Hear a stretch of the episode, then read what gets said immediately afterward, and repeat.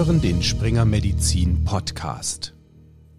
Hallo und willkommen zu einer neuen Folge der ZFA Talks, dem Podcast-Format der Zeitschrift für Allgemeinmedizin in Kooperation mit Springer Medizin. Unspezifische Bauchschmerzen, Probleme beim Stuhlgang, Verdauungsstörungen. Das sind alltägliche Beratungsanlässe in jeder allgemeinmedizinischen Praxis. Dahinter kann ein Reizdarmsyndrom stehen. Bis vor einigen Jahren war diese Diagnose nicht selten das Resultat einer ergebnislosen Diagnostik und blieb dann nach Ausschluss anderer Ursachen als letzte Erklärung quasi übrig. Warum diese Herangehensweise heute nicht mehr zeitgemäß ist, wie eine gezielte Diagnostik aussieht und wie dabei den Betroffenen geholfen werden kann, selbst aktiv zur Verbesserung der Symptome beizutragen, das sind die Themen der heutigen Podcast-Folge. Zu Gast ist heute Dr. Johanna Bobart. Sie ist Fachärztin für Allgemeinmedizin am Universitätsklinikum Eppendorf und dort in der Forschung und Lehre tätig. Über das Reizdarmsyndrom spricht sie regelmäßig in Vorträgen und Seminaren. Hallo, Frau Dr. Bubert, schön, dass Sie heute dabei sind. Ja, hallo, ich freue mich sehr, dass ich heute hier dabei sein kann und wir über dieses spannende Thema sprechen. Sie haben in der aktuellen Ausgabe der Zeitschrift für Allgemeinmedizin einen Fortbildungsartikel zum Thema Reizdarm veröffentlicht. Darin sprechen Sie von positiven Kriterien zur Diagnosestellung eines Reizdarms im Gegensatz zur Ausschlussdiagnose. Warum ist das Vorgehen, wir finden nichts, also muss es wohl ein Reizdarm sein, heute nicht mehr zeitgemäß? Ja, das ist was, was ich gesehen habe, was leider bei vielen Patienten noch so passiert. Und da macht man dann die ganze Abklärung und am Ende ne, ist es dann dieses, naja, nichts gefunden. Und ich habe die Erfahrung gemacht, dass es für die Patienten und für den gesamten weiteren Krankheitsverlauf einfach extrem wichtig ist, dass wir bereits im allerersten Kontakt sagen, hm, ich habe den Verdacht, dass es so ist. Ne, ich sage dann immer zu den Patienten, also in ihrem jungen Alter mit dieser Art von Beschwerden und der Länge der Zeit, die sie diese Beschwerden schon haben, ist die wahrscheinlichste Diagnose ein Reizdarmsyndrom. Früher haben wir gedacht, das ist eine psychische Erkrankung. Wir wissen heute, dass das nicht so ist. Und es ist ganz wichtig, dass man ihnen diese Angst nimmt und dass man dann eben sagt, wir haben zwar noch nicht so ganz hundertprozentig verstanden, wie diese Erkrankung im kompletten ähm, entsteht, aber wir wissen, dass eine gestörte Darmflora vorliegen kann, dass die Nerven im Magen-Darm-Trakt verändert sind und das wiederum führt zu einer Fehlkommunikation zwischen unseren, unserem Darm und unserem Gehirn. Und das ist für die Patienten was, was total gut nachvollziehbar ist und das können die auch gut annehmen. Ja, und mittlerweile ist es eben auch leitliniengerecht so, dass wir sagen, nein, wir können wirklich eine positive Diagnose stellen. Also wir sagen, die Symptomatik passt, wir können symptomorientiert ähm, andere Erkrankungen ausschließen und dann haben wir wirklich die positive Diagnose und das verändert für die Patienten ganz, ganz viel. Sie sind ja als Allgemeinmedizinerin oft die erste Anlaufstelle bei unspezifischen Darmproblematiken. Können Sie kurz beschreiben, wie so ein erster Patientenkontakt aussieht und wann dann die Diagnose Reizdarm im Raum steht? Ja, gerne. Also ich mache das dann so, dass ich erstmal anfange mit einer Anamnese natürlich. Also ich frage, seit wann genau bestehen die Beschwerden und da gut und gerne auch nochmal nachfragen, war das denn vielleicht schon im letzten Sommerurlaub? War das über Weihnachten auch schon? Ja, weil die Patienten sagen dann manchmal, ich habe irgendwie seit sieben Monaten Beschwerden und wenn man ein bisschen genauer nachhakt, ist es doch manchmal so, dass es doch schon länger besteht, als sie eigentlich das dann so berichten. Und dann fragt man noch, war der Beginn eher schleichend? Ja, also war das einfach so, dass sie gesagt haben, ach Mensch, irgendwie habe ich nach einer Zeit bestimmte Nahrungsmittel nicht mehr zu ertragen, häufiger mal Blähbeschwerden gehabt. Oder war das ein ganz plötzlicher Beginn? Ja, das wäre so ein Hinweis auf ein sogenanntes postinfektiöses Reizdarmsyndrom, wo die Patienten sagen, ja, also ich war auf einer, weiß ich nicht, ich war auf einer Indienreise, da habe ich einen schweren Reisedurchfall bekommen und danach ist es einfach nie wieder besser geworden. Und dann ist ganz wichtig zu fragen, was die Hauptbeschwerden sind. Also ist es eher vielleicht Durchfall, der im Vordergrund steht, oder sind es eher die Blähbeschwerden? Weil je nach der Leitsymptomatik muss ich eben auch bei der Abklärung über andere Differentialdiagnosen nachdenken. Ja? Dann natürlich wie bei jeder ähm, Anamnese nochmal fragen, was gibt's an Vorerkrankungen, Allergien, irgendwelche regelmäßigen Medikamenteneinnahmen und vielleicht auch Familienanamnese, gerade sowas wie andere Autoimmunerkrankungen, zum Beispiel wie das Hashimoto oder die Zöliakie. Dann lasse ich die Patienten einmal die Bristol Stool Scale zeigen. Das ist einfach eine bildliche Darstellung von Stuhlformen. Ja, zum einen macht es den Patienten das leichter, dass sie nicht das kann es ausführlich beschreiben müssen, sondern sie können einfach drauf zeigen. Und das sind sieben verschiedene Stufen. Dabei wäre eins eben der Stuhlgang, der ähm, sehr hart ist, der schwierig ähm, loszuwerden ist. Und äh, sieben wäre eben der Durchfall, also wirklich wässriger Durchfall. Im Idealfall hätten Patienten jetzt was von zwischen drei und vier, also gut geformter Stuhl. Ähm, dann können die das einfach zeigen und ich kann das auch als Verlauf verwenden, dass wenn wir dann die Therapie anfangen, wir sehen können, okay, geht's vielleicht doch jetzt eher unter der Therapie in Richtung drei, vier im Idealfall. Dann frage ich einmal gezielt nach Red Flags, also sowas wie Gewichtsverlust. Gibt es familiär vielleicht ein kolorektales Karzinom, eine vorangegangene Antibiotikatherapie, solche Dinge. Und dann einmal eine fokussierte körperliche Untersuchung. Und dann, das ist auch eine ganz wichtige Frage, ist schon mal eine Diagnostik gelaufen. Ja, weil bei vielen Patienten ist es durchaus so, die haben die Beschwerden schon lange Zeit. Irgendwann machen sie sich so Sorgen, dass sie dann doch mal eine Abklärung in die Wege leiten dann kommt irgendwie nicht so richtig viel dabei rum. Oder vielleicht stand auch mal das Reizdarmsyndrom schon im Raum. Und dann, ja, ist einfach schon ganz viel gemacht, aber so richtig besser ist es nicht geworden. Und dann machen sie vielleicht irgendwie ein paar Monate später nochmal einen neuen ähm, Anlauf. Und dann mache ich das so, dass ich den Patienten sage, ich gebe ihnen jetzt zwei Hausaufgaben mit. Ich würde Sie bitten, dass Sie alle Vorbefunde, wenn schon mal was gemacht wurde, alle Vorbefunde, die jemals erhoben wurden, bitte zusammensammeln und die bei mir abgeben. Dann schaue ich mir das in Ruhe alles an. In der Zwischenzeit führen Sie mal über die nächsten ähm, zwei, drei Wochen so ein sogenanntes Symptom-Ernährungstagebuch, wo man einfach schon mal gucken kann. Also es ist jetzt nicht irgendwas ganz Aufwendiges, ne, sondern Sie sollen einfach nur pro Tag eintragen, was esse ich, welche Uhrzeit, welche Nahrungsmittel und was sind die Beschwerden und zu welcher Uhrzeit treten die auf. Und wenn die diese beiden Hausaufgaben erledigt haben, dann bekommen Sie bei mir einen neuen Termin, weil es eben so hat sich das bei mir einfach in der Erfahrung gezeigt, häufig so ist, dass man dann auch wirklich schon die Diagnose stellen kann, ja, weil vieles einfach schon mal gemacht wurde. Wenn das nicht der Fall ist, ja, wenn noch nie irgendwas gemacht wurde, dann würde ich den Patienten einen zweiten Termin geben. Dann macht man ein sogenanntes Basislabor mit Blutuntersuchung, Stuhluntersuchung, Urinstatus, Sono und ganz wichtig bei Frauen einmalig eine gynäkologische Vorstellung. Ja, das ist was, was mir wahnsinnig am Herzen liegt, da hatte ich in meinen allerersten Konsultationen noch damals in München an der Uniklinik einen Fall von einer Krankenschwester bei uns sogar aus der Klinik, die eben ein paar Monate unter dem Reizdarmsyndrom lief und dann hat sich da leider bei der Gyn-Vorstellung rausgestellt, dass sie ein Ovarialkarzinom hatte, was eben leider gerade am Anfang eben ähnliche Beschwerden machen kann. Deshalb ist mir das immer ganz wichtig, dass man da bei Frauen dran denkt, dass man das einmalig mitgemacht hat. Welche Diagnostik ist dann denn angemessen und welche ist vielleicht auch nicht angemessen? Ja, das ist eine ganz gute Frage. Wir sprechen beim Reizdarmsyndrom von so einer gezielten Stufendiagnostik. Ja, das ist ja was, was wir in der hausärztlichen Praxis sehr, sehr häufig machen. Ja, wir machen nicht, wie man das vielleicht aus seiner Klinikweiterbildung kennt, gleich am Anfang alles, was möglich ist, sondern wir sagen eben, wir machen die Stufendiagnostik. Und was dann an weiterer Diagnostik indiziert ist, das ist so ein bisschen abhängig davon, was diese Patienten als Leitsymptom haben. Es gibt vier Leitsymptome. Das eine wäre Schmerzen, dann die Blähbeschwerden, die Obstipation oder die Diarrhoe.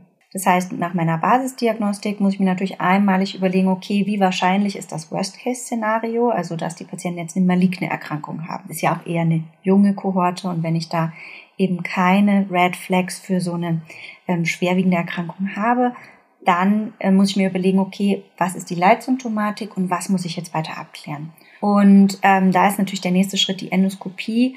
Und da sagt eben die Leitlinie, dass bei allen Reizdarmbetroffenen mit Diarrhoe als Hauptsymptomatik oder Mischformen, also die, die einen Wechsel haben zwischen Durchfällen und Verstopfungen, dass da eine Endoskopie erfolgen sollte. Der Grund ist, dass es gute Daten dafür gibt, dass häufig bei diesen ähm, Patientinnen und Patienten eine behandelbare andere Ursache dafür vorliegt. Ja, und wenn wir gar keine Endoskopie gemacht haben, können wir die nicht ausschließen und würden die dann eben fälschlicherweise als Reizdarmsyndrom uns anschauen. An welche Differentialdiagnosen muss man denken?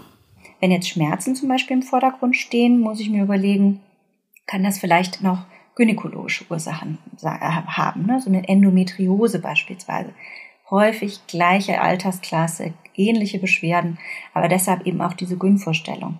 Adnexitis könnte das sein, Ovarialzysten oder eben auch eine symptomatische Divertikelkrankheit oder sowas wie bei ähm, jungen Männern auch natürlich mal möglich eine Prostatitis. Das heißt, es kann sein, dass ich auch einmalig bei einem jungen Mann mit diesen Beschwerden urologische Vorstellungen in die Wege leite. Wenn ich jetzt eher diese Blähbeschwerden habe, die ja wirklich auch häufig sind bei den ähm, Patienten im Reizdarm, Ähm, da muss ich mir überlegen, okay, ist es vielleicht wahrscheinlicher, weil sie eine ganz starke Abhängigkeit von Nahrungsmitteln haben, beispielsweise ne, immer wenn sie Milchprodukte zu sich nehmen, ist es vielleicht eher eine Kohlehydratmalabsorption oder eine andere nahrungsmittelassoziierte Erkrankung. Bei der Kohlehydratmalabsorption natürlich die Laktoseintoleranz oder die Fructosemalabsorption. Oder das ist zwar eher selten, ist aber mittlerweile auch anerkannt, dass es das gibt bei manchen Patienten, die sogenannte nicht-Zöliakie, Weizensensitivität. Das ist was anderes als die Zöliakie eben, wie der Name sagt, wo es nicht eine autoimmun vermittelte Allergie gegen ähm, Gluten ist, sondern wo einfach Patienten, wenn sie weizenhaltige Nahrungsmittel weglassen, wirklich eine Besserung erfahren. Oder wenn die Patienten eben sehr, sehr starke Blähbeschwerden haben, wirklich auch sehr beeinträchtigt sind, sehr auch ja, einem, ne, so vom ärztlichen Bauchgefühl her wirklich krank vorkommen, Mangelerscheinungen in den, vielleicht in den Blutuntersuchungen haben, sollte man auch an eine Dünndarmfehlbesiedlung denken, wo eben im Dünndarm sich Darmbakterien ansiedeln, die dort nicht hingehören. Und dann das nächste wäre eben die Obstipation. Auch das kann mal eine äh, symptomatische Divertikelkrankheit sein oder natürlich auch ganz wichtig, Nebenwirkungen von Medikamenten. Ne, da müssen wir überlegen, okay, nehmen die irgendwas ein? Gerne auch mal fragen ne, nach Nahrungsergänzungsmitteln. Manches wird von den Patienten ja so gar nicht als so relevant erachtet. Bei der Diarrhoe müssen wir natürlich auch an die ähm, chronisch entzündlichen Darmerkrankungen denken auch bei einer langjährigen Symptomdauer. Ich hatte gerade vor ein paar Wochen einen Patienten, der lange Jahre in Reizdarmsyndrom oder als Reizdarmsyndrom gelaufen ist, kam dann erstmals zu uns, weil er gesagt hat, es ist jetzt wirklich einfach schlimm geworden. Blut im Stuhl, wirklich Gewicht abgenommen und der hat tatsächlich dann einen Morbus Crohn entwickelt. Ja, auch wenn die langjährig Beschwerden haben, wenn wir dann irgendwelche Warnsignale haben, nochmal drüber nachdenken. Und ein weiteres, an das man noch denken muss, was ich tatsächlich auch früher gar nicht so richtig auf dem Schirm hatte, bevor ich angefangen habe, mich damit zu beschäftigen, ist das Gallensäureverlustsyndrom. Also, dass bei einem Teil der Patienten mit Diarrhoe es eine Störung gibt in diesem Recyclingprozess von den Gallensäuren und das kann dann eben ja zu, einer, zu Diarrhoe als Hauptsymptomatik führen. Und auch mal die äh, Hyperthyreose, ne, wenn die nicht bekannt ist, kann natürlich auch mal ein bisschen eher dünnere Stühle machen. Das wären so die Hauptdifferentialdiagnosen, ähm, denke ich mal, die wir so in der Hausarztpraxis sehen. Ist jetzt nicht ganz komplett, aber das ist so das, wo man halt je nach Leitsymptom drüber nachdenken muss. Das heißt, die Möglichkeiten sind vielfältig, die Differentialdiagnosen auch. Ja. Lassen Sie uns mal einen kurzen Exkurs in die Pathophysiologie machen. Was weiß man denn über die pathophysiologischen Hintergründe dieses Syndroms? Da muss man sagen, da weiß man mittlerweile schon einiges. Das ist wirklich super spannend. Also wir wissen zum einen, dass es eine Dysbiose geben kann. Also das heißt, die Darmflora, die Gesamtheit der Darmbakterien ähm, ist im Vergleich zu einer, der Normalbevölkerung einfach verändert. Und zwar dahingehend, dass die Diversität geringer ist bei Patienten dem Reizdarmsyndrom. Und eine geringere Diversität bedeutet eben auch ein bisschen, dass das Mikrobiom instabiler wird gegenüber Einflüssen von außen. Ne? Das ist das eine. Dann wissen wir, dass die Mucosa-Funktion Darmbarriere gestört sein kann. Das kennen wir auch von anderen Erkrankungen wie der chronisch, vielen chronisch entzündlichen Darmerkrankungen. Und dann wissen wir, dass die Darmwand, die Innervation der Darmwand über die Zeit sich auch verändert. Das heißt, es kommt durch die vermehrte ähm, Aktivierung dieser Nerven kommt es irgendwann ähm, zu einer Senkung der Reizschwelle. Ja, das heißt, immer früher und früher werden die Reize wahrgenommen und das ist dann führt zu so einer ähm, Hypersensitivität im Darm. Und dann gibt es auch Studien, die zeigen, dass äh, die enterale Immunantwort gestört ist. Und eine Sache, die ich schon ganz zu Anfang einmal kurz genannt hatte, ist das sogenannte postinfektiöse Reizdarmsyndrom. Da gibt es eine ganz interessante Untersuchung. Ich weiß nicht, wer das noch erinnert. Da gab es mal diese EHEC-Fälle. Da hat die Viola Andresen vom ähm, israelitischen Krankenhaus in Hamburg ganz interessante Studie zugemacht. Die hat die Patienten, die diese EHEC-Infektionen ähm, hatten, nachverfolgt und 25 Prozent von diesen Patienten haben im Nachgang ein Reizdarmsyndrom entwickelt. Ja, also wirklich eine ganz, ganz immense Zahl. Und das ist aber auch was, was eben, was bestätigt hat, was wir schon länger wussten. Ja, dann der gestörte Gallensäuremetabolismus, das betrifft tatsächlich ein Drittel aller Patienten mit ähm, Diarrhoe und Reizdarm. Und dann gibt es auch Daten, die zeigen, dass die Signalverarbeitung im Gehirn verändert ist. Ja, das ist nicht nur für sensomotorische Afferenzen, sondern auch für die emotionale Verarbeitung von Signalen aus dem Darm. Und eine Sache, die auch noch bei den Patienten nachgewiesen ist, ist die reduzierte parasympathische Aktivität. Also die Patienten reagieren schneller auf Stress. Das ist jetzt nichts, was die sich selber sozusagen ausgesucht haben, sondern wir wissen das wirklich im Vergleich zu gesunden Kohorten dass die eben ähm, da schneller äh, auf Stress reagieren. Und dann, was ich immer ganz interessant finde, ist, dass der Hormonstatus auch einen Einfluss auf das Reizdarmsyndrom haben kann. Ja, das könnte eine Erklärung sein, warum eben doch häufiger weibliche Patientinnen vom Reizdarm betroffen sind. In Studien konnte man zeigen, dass höhere Östrogenspiegel eben mit einer reduzierten Darmmotilität assoziiert sind und dass eine hohe Dichte von Östrogenrezeptoren eben eine Schmerzüberempfindlichkeit begünstigt. Und dann gibt es einfach auch eine genetische Prädisposition. Also ähm, Patientinnen und Patienten, die in der Familie Reizdarmfälle haben, sind eben ja auch häufiger selber betroffen und dann gibt es auch epigenetische Faktoren. Also da gibt es eine ganze, ganze Reihe und das ist jetzt auch noch nicht mal alles, aber das sind so die wichtigsten. Ja, da denke ich, wird in den nächsten Jahren noch ganz viel kommen. Wenn es jetzt auch schon so ein großer Fächer an diagnostischen Möglichkeiten, Differentialdiagnosen, Symptomen gibt, gibt es ja wahrscheinlich auch nicht die eine Standardtherapie, die man einsetzen kann. Was sind denn die Optionen, die Sie gerade im hausärztlichen Bereich dann da zur Verfügung haben, sobald die Diagnose steht? Ja, das haben Sie genau richtig gesagt. Es gibt leider nicht die eine Standardtherapie, weil wir eben ja leider nicht genau wissen, was jetzt bei dieser einen Patientin, bei diesem einen Patienten der Auslöser dafür war. Das heißt, wir müssen eben vor allen Dingen die Symptomatik in den Griff bekommen. Allerdings ist es so, dass es eine Basistherapie gibt, die für alle Patienten gilt, völlig unabhängig von der Symptomatik. Und da greift man auch so ein bisschen das wieder auf, was wir eben von der Pathophysiologie wissen. Ja, das eine ist einmal, wir beraten zum Erkrankungsbild. Das ist ganz, ganz wichtig, weil viele Patientinnen und Patienten haben einfach noch ein, ähm, ja, ein Bild vom Reizdarm im Kopf, was einfach nicht mehr aktuell ist. Und am Anfang sage ich dann eben, ich, gut, ich habe ja meinen Verdacht geäußert, wir haben jetzt Untersuchungen gemacht, um das zu verifizieren. Dann treffen wir uns wieder und dann sage ich der oder demjenigen, wir haben ja schon darüber gesprochen, es hat sich tatsächlich bestätigt, unsere Verdachtsdiagnose, dass es ein Reizdarmsyndrom ist. Und was bedeutet das jetzt für Sie? Das eine ist ganz wichtig, die Beschwerden sind echt, die sind nicht eingebildet. Das ist total entlastend für die Patienten und eben ganz, ganz wichtig. Und dann kann man den Patienten auch sagen, wir wissen, dass es organische Veränderungen gibt. Ja, aber wir können die mit unserer Routine-Diagnostik einfach nicht darstellen. Und dann auch etwas, was ganz wichtig ist, dass man einmal sagt, ihre Lebenserwartung ist komplett normal und sie haben auch kein erhöhtes Risiko für andere somatische Erkrankungen. Ja, weil das kann man sich gar nicht vorstellen. Manche Patienten haben große Sorgen, dass sie jetzt vielleicht ein ähm, höheres Risiko für Darmkrebs oder sowas haben. Ja, da kursieren ja auch die wildesten Dinge und dass man das einmal sagt. Durch eigenes Tun können die Patienten die Beschwerden und die Lebensqualität wirklich deutlich verbessern. Ja, das hat jetzt nichts damit zu tun, dass sie irgendwas selber falsch gemacht haben, sondern wir wissen einfach pathophysiologisch, was es da für Probleme gibt und man kann das wirklich durch eigenes Tun ähm, verbessern. Aber, und das muss man den Patienten auch sagen, ich sage immer, there's no magic bullet, ja, ist, wir haben leider nicht die eine perfekte Therapie. Und wenn man da einmal diese Beratung gemacht hat, dann sagt man, okay, wir haben jetzt ein paar Bausteine. Was ist das erste? Das erste ist die schon genannte eben Parasympathikus-Aktivierung. Ja, die haben eine Unterfunktion. Das heißt, durch Entspannungsverfahren, gute Schlafhygiene, Stressmanagement und gegebenenfalls auch sowas wie eine Reizdarm-Selbsthypnose, das kann man mit CDs oder Apps oder sowas machen, kann man den Parasympathikus aktivieren. Ich sage dann auch immer meinen Patienten, das ist leider wie Sport. Es hilft nur, wenn wir es regelmäßig machen.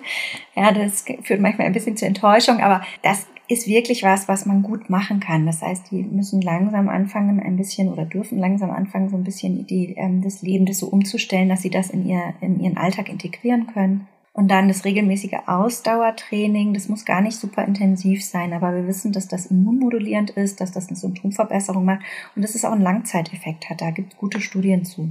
Ernährung ist was, da machen die Patienten oder da haben die Patienten sehr, sehr große Hoffnungen. Da muss man sagen, Ernährung ist wichtig, aber es gibt jetzt nicht die eine Sache, die man weglässt und dann wird's besser. Aber was wir immer machen, wir versuchen mit Hilfe von Ökotrophologinnen individuelle Trigger ausfindig zu machen. Also wir wissen, dass es bei verschiedenen Patienten einzelne Dinge gibt, die wirklich, wo es ihnen besser geht, wenn man sie einfach weglässt oder durch was anderes ersetzt. Und gerade bei der Blähsymptomatik muss man sagen, gibt es die sogenannte Foodmap-Diät. Also man reduziert kurzzeitig komplett alle fermentierbaren Nahrungsbestandteile. Die Idee ist, das Fermentieren von Nahrungsmitteln, das wird ja durch die Darmbakterien verursacht. Ja, das heißt, unter Gasbildung fermentieren die Nahrungsbestandteile. Und wenn wir die kurzzeitig komplett reduzieren, ist die Idee, dass wir auch die Darmbakterien, die vor allen Dingen einen Gasstoffwechsel haben, dass wir die eben auch reduzieren können. Und dann kann man es langsam eben wieder aufdosieren, bis man so eine individuelle Toleranzgrenze für jedes Nahrungsmittel findet. Und daraus entwickelt man dann eine Langzeiternährung. Und wir können das in der Hausarztpraxis wunderbar auch budgetunabhängig mit einem Formular einfach ähm, in die Wege leiten. Das nennt sich Notwendigkeitsbescheinigung für Ernährungsberatung. Und das ist was, das würde ich auch jeder Patientin, jedem Patient zugutekommen lassen, weil die davon doch sehr profitieren können. Das nächste sind die Ballaststoffe. Klar, bei Obstipation ist das auf jeden Fall ein Muss. Wichtig ist, diese Patienten haben ja häufig eben so eine viszerale Hypersensitivität. Also muss man vorsichtig anfangen. Ja, wenn man denen sagt, ja, zwei Teelöffel oder zwei Esslöffel zum Frühstück, dann ist es relativ eine Garantie dafür, dass sie das nie wieder probieren, ne? sondern wirklich sagen, ganz vorsichtig, langsam aufdosieren und den Patienten auch wirklich versuchen ähm, zu vermitteln, die dürfen da selber die Verantwortung übernehmen, das langsam hochdosieren. Und wichtig ist, dass es lösliche Ballaststoffe sind. Es gibt gute Daten, dass lösliche Ballaststoffe funktionieren. Ja, sowas wie Flohsamen, Flohsamenschalen. Und die unlöslichen, sowas wie Weizenklei, funktioniert leider einfach nicht. Bei Diarrhoe können die auch eingesetzt werden, weil die eben auch regulierend wirken können, weil sie eben Wasser binden. Und ähm, in Studien gibt es auch Hinweise, dass das auch synergistische Effekte haben kann, also mit Probiotika gemeinsam. Und das ist eben das Letzte. Probiotika. Lange Zeit war das eine unklare Evidenzlage. Ja, funktioniert das, funktioniert das nicht. Mittlerweile muss man aber sagen, es gibt eine ganz klare Evidenz für den Einsatz von Probiotika. Das ist leider wie bei fast allem, was das Reizdarmsyndrom betrifft, keine Kassenleistung, aber äh, ja, sollte man auf jeden Fall versuchen. Auch da ist wieder so ein bisschen ähm, die Herausforderung. Wir wissen nicht genau, welche Art, welcher Stamm für diese eine Patientin oder Patient eben genau die richtige ist. Ne? Weil das, so weit sind wir einfach noch nicht. Das können wir noch nicht sagen. Und dann muss man den Patienten sagen, wir machen jetzt hier so ein bisschen Trial and Error. Mein Vorgehen ist immer, dass ich den Patienten sage, wir nehmen was, was Multistrain ist. Ja, und da sollten Lactobacillen und Bifidobakterien mit drin sein. Aber je mehr da drin sind, desto besser oder desto höher ist natürlich auch unsere Chance, dass wir das erwischen, was sie brauchen. Und dann sollte man eben schauen, dass man das möglichst mindestens acht bis zwölf Wochen versucht. Gilt das auch für die anderen Maßnahmen? Also wenn man sich dann so ein bisschen durchversucht mit diesen ganzen Optionen, kann ich mir vorstellen, kann das auch zu Frust bei den Betroffenen führen. Ja, absolut, weil es tatsächlich so ist. Ne? Wir können nicht vorhersagen, ist das jetzt das Richtige für Sie. Und da ist es eben ganz wichtig, dass wir ja als Partner an der Seite von unseren reizsamen Betroffenen stehen, ne? dass wir sagen, es kann sein, dass wir am Anfang so ein bisschen probieren. Ja, das wird vielleicht Mal dauert es nur ein paar Wochen, mal dauert es vielleicht zwei, drei Monate. Aber wir werden eine Möglichkeit finden, wir werden ein Gesamtpaket finden, was für sie das Richtige ist. Und ähm, ich kläre meine Patienten und Patientinnen ähm, auch immer darüber auf, wir versuchen jetzt als ersten Schritt das, so und so lange. Danach ist der nächste Schritt das. Ja, dass man wirklich die an die Hand nimmt und sagt, wir machen das gemeinsam. Und das ist für die Patienten, zumindest meiner Erfahrung nach, was, was dann auch gut äh, machbar ist, auch über die Länge der Zeit. Das heißt, so halten Sie auch quasi die Motivation hoch, weil das sind ja alles Maßnahmen, die stark von der Motivation der Patienten abhängig ist.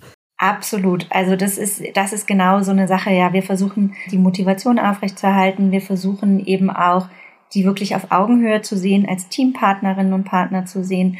Ähm, man muss aber auch sagen, diese Patienten und Patientinnen die haben einen extrem hohen Leidensdruck. Ja, man, man vergisst manchmal, dass diese Patientinnen und Patienten wie bei anderen chronischen Erkrankungen auch eben wirklich in der Lebensqualität beeinträchtigt sind. Ne? Da gibt's gute Daten zu im Vergleich zu anderen chronischen Erkrankungen. Ja, die haben eine schlechtere Lebensqualität beispielsweise als Patientinnen und Patienten mit einer ähm, chronischen Niereninsuffizienz. Ja, also die Leute, die dreimal in der Woche acht Stunden in der Dialyse sitzen. Und deshalb muss man aber auch sagen, ist die Motivation doch meistens recht hoch. Und meist fehlt halt nur das Wissen darum, wie das gemacht werden kann. Ja, und dafür sind wir ja für Sie da.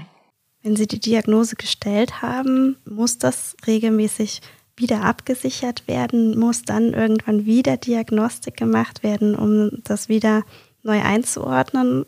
Solange keine neuen Aspekte auftauchen, ja, und sich die Symptomatik nicht relevant verändert, ist es überhaupt nicht notwendig, Wiederholungsdiagnostik zu machen. Es gibt super gute Studien zu der Konstanz von dieser Diagnose, in denen über Nachbeobachtungszeiträume von bis zu 30 Jahren die Diagnose in mehr als 95 Prozent der Fälle stabil ist. Ja, das heißt, wir können uns, wenn wir diese Diagnose einmal richtig gut gestellt haben, dann können wir uns in den aller, aller, allermeisten Fällen darauf verlassen, dass das eine konstante und ähm, wirklich valide Diagnose ist. Natürlich sollten wir als Hausärztinnen ähm, aufmerksam sein, wenn sich die Symptomatik plötzlich verändert, ja, wie bei diesen Patienten, wo dann doch Blut im Stuhl dazu kam und so weiter. Ja, und dann müssen wir schauen, gibt's Red Flags?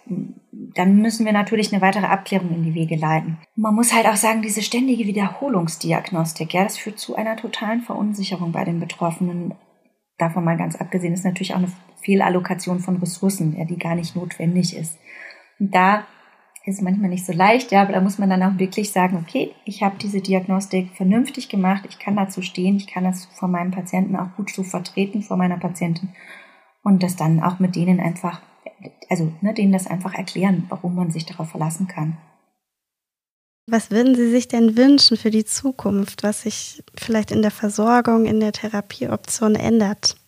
Ja, also ich glaube, für die reizsam Betroffenen würde ich mir primär erstmal wünschen, dass die evidenzbasierte Reizdarmtherapie, so wie sie in der Leitlinie eben auch empfohlen ist, ja, endlich von der Krankenkasse übernommen wird. Das muss man leider sagen, ist bisher echt ein Privatvergnügen. Ne? Und das ist für die Betroffenen manchmal wirklich nicht leicht. Ne? Das kann doch auch in mehrere hundert Euro ähm, pro Monat sein. Ja? Und das kann für die Betroffenen häufig sehr belastend sein und ähm, ja, gibt ihnen auch das Gefühl, es ist jetzt hier irgendwie nicht so eine ernsthafte Sache. Das muss man dann halt selber zahlen. Und auf Seite von uns Hausärztinnen und Hausärzten, ja, da fände ich es einfach toll, wenn ich mit meiner Begeisterung für dieses, wie ich finde, wirklich super spannende Thema möglichst viele Kolleginnen und Kollegen anstecken kann. Das glaube ich auch, dass Sie das auf jeden Fall können. Vielen Dank für diese spannenden Einblicke zum Thema Reizdarmsyndrom heute. Ja, vielen Dank, dass ich dabei sein konnte und ich freue mich wirklich sehr, wenn viele Leute sich für das Thema eben ja begeistern können. In den Shownotes finden Sie einen Link zur aktuellen Ausgabe der Zeitschrift für Allgemeinmedizin und dem hier besprochenen Fortbildungskurs zum Thema Reizdarm. Zugang erhalten Sie mit einem Digital-Abo für springermedizin.de oder mit einer DGAM-Mitgliedschaft. Außerdem finden Sie in den Shownotes einen Link zur aktuellen Fassung der S3-Leitlinie Reizdarm. Mein Name ist Claudia Bayer und ich bin Redakteurin bei springermedizin.de. Vielen Dank fürs Zuhören und bis zur nächsten Folge. Die in diesem Podcast vermittelten Inhalte unterliegen dem wissenschaftlichen Wandel des Faches und erheben nicht den Anspruch auf Vollständigkeit. Sie können weder als Grundlage für eine Diagnosestellung noch für den Beginn, die Änderung oder die Beendigung der Therapie einer Erkrankung herangezogen werden. Sie ersetzen in keinem Fall eine persönliche ärztliche Beratung.